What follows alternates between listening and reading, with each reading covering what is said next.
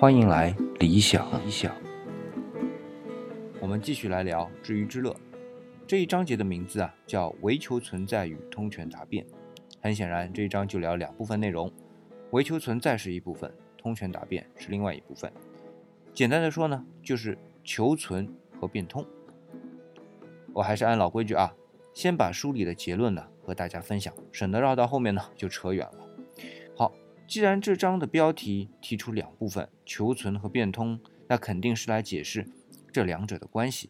先说明一点啊，求存是一个以一贯之的欲望，这就是我们之前提到的生本能啊。那有了这个前提呢，那相对来说，变通就是求存时发现不变就存不下去的，那就只能变了。用很书面的说法啊，叫求存是变通的根据，而变通呢是求存的手段。书里先是举了个例子啊，来说明我们人的每一个部分都是设计用来求存的。就拿味觉来说嘛，同样是冲着求存的设计的。比如我们感觉到甜味，是因为这部分食物所含的成分是我们所需要的。先说明一点啊，甜味是我们对一类味道的称呼，因为啊这个味道可以给我们带来愉悦的情绪。情绪，对呀，就是上一期我们讲到过的情绪，还记得情绪的作用吗？就是把最能让自己生存的状态，以最高几率存在的方式变成本能，而把它固化下来。那这下我们就理解了吧？之所以我们喜欢甜味，是因为经过长期的经验啊，带有这一类味道的食物是我们生存所需要的。那甜味真的是我们生存所需要的吗？那我就来狗拿耗子多管闲事的求证一下啊。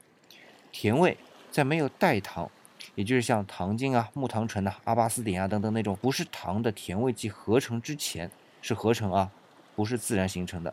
那普遍在自然界中存在的就是糖，糖有单糖、寡糖之分，当然还有多糖啦。但是多糖大多数是没甜味的，比如说纤维素就是多糖，在没有被分解之前呢，我们是不会感受到甜味的。这个道理啊，我一会儿会讲到。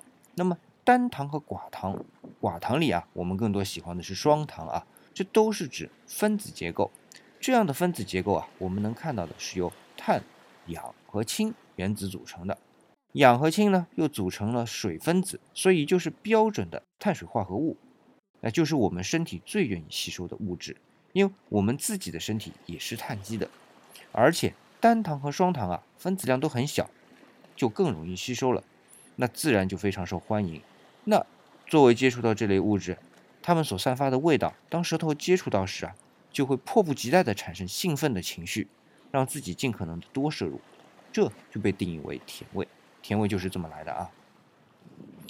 这就是我们身体对于求存的诸多设置之一。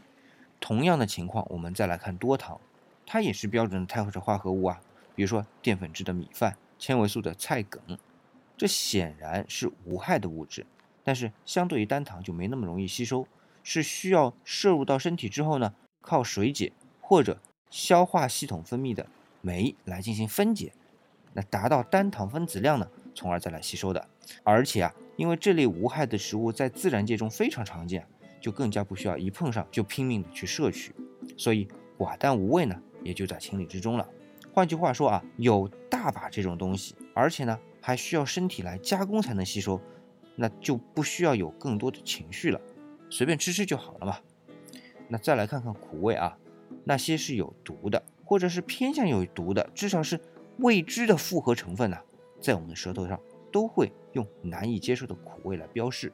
本能的来说啊，苦味的第一个情绪就是厌恶，所以接下来的动作就是吐出来。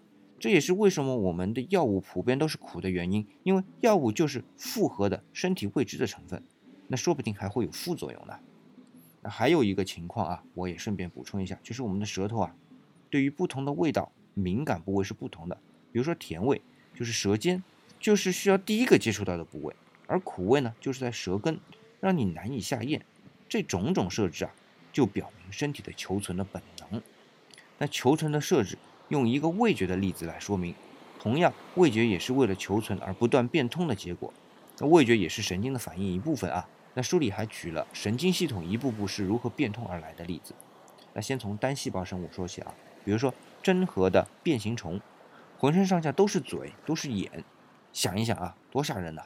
啊，这是用我们的比喻啊，人家根本不需要那玩意儿，因为整个变形虫只是一个细胞，刚才所谓的眼和嘴呢，都只是在细胞膜上的微孔，哪儿有吃呢就去哪儿，所以呢，感知都在一个自由的个体内完成的。然后呢，当进化到二胚层动物的时候呢，两个细胞靠在一起的部分呢，这上面的孔洞就只能自己对自己了。但好在呢，每个细胞还有对外的部分，那对外的感知呢，还是可以自己完成的。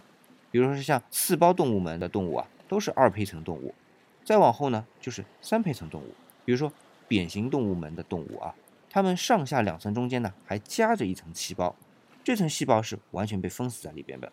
没有途径和外界接触和外界交互，那么中间那层细胞获得营养就需要上下两层细胞来传送，要对上下两层进行支撑呢，中间那层呢又少不了。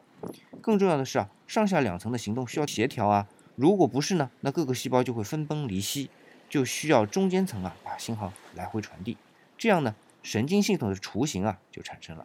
再往后发展呢，随着细胞的层数越来越多。细胞的功能呢，也就越来越具体化，越来越细化。特别是负责各个功能传递信号的细胞啊，就演化成了神经系统。那有了神经系统啊，就像味觉转换为情绪的功能啊，以及上次我们讲到的老鼠见到蛇就呆的那种反射功能啊，都在这个系统上建立起来的。那么所谓的审时度势、通权达变，也就随着神经系统的发达而形成了。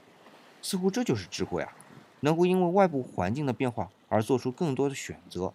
但殊不知啊，能创造出这种智慧的，才是真正的智慧，而且简单的只用两个条件，一个是求存，一个是变通。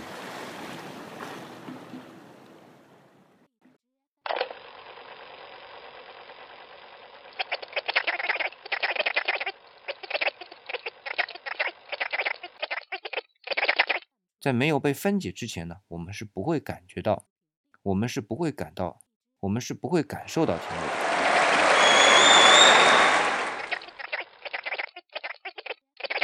这个道理啊，我一会儿会讲到。